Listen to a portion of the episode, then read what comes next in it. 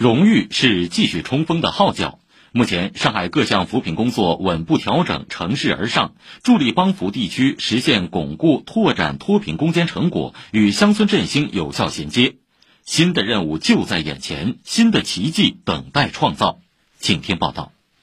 沪滇帮扶协作二十五年来，结对州市不断扩增。新一阶段，上海全面结对云南。获得先进集体称号的上海市援滇干部联络组组长罗小平说：“面对更繁重的任务，援滇大部队将继续依托上海大后方的力量，加强与云南的产业、消费、劳务协作，发挥上海援滇项目资金示范引领作用，在乡村文明、社会治理、文化旅游、就业培训等方面，帮助打造一批助力乡村振兴的上海样板。我们还将加强云南在融入“一带一路”建设。”面向南亚、东南亚辐射中心等国家战略上的合作。扶贫路上，上海各区分工明确、精准施策。大会前两天，上海对口帮扶夷陵二十九年首趟旅游专列“静安夷陵号”带着四百多名上海游客驶向秀美三峡。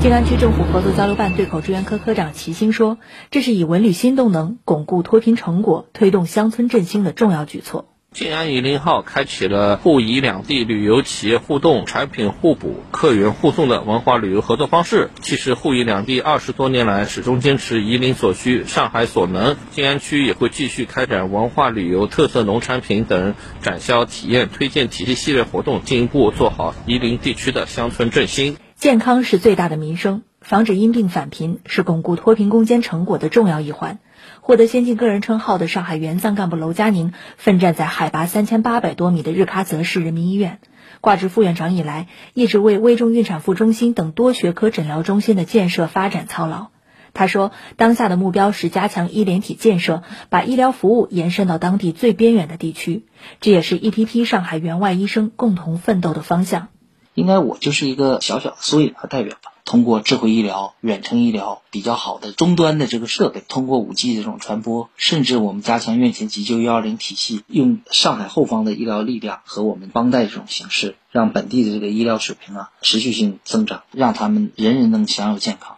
以上由记者汪宁报道。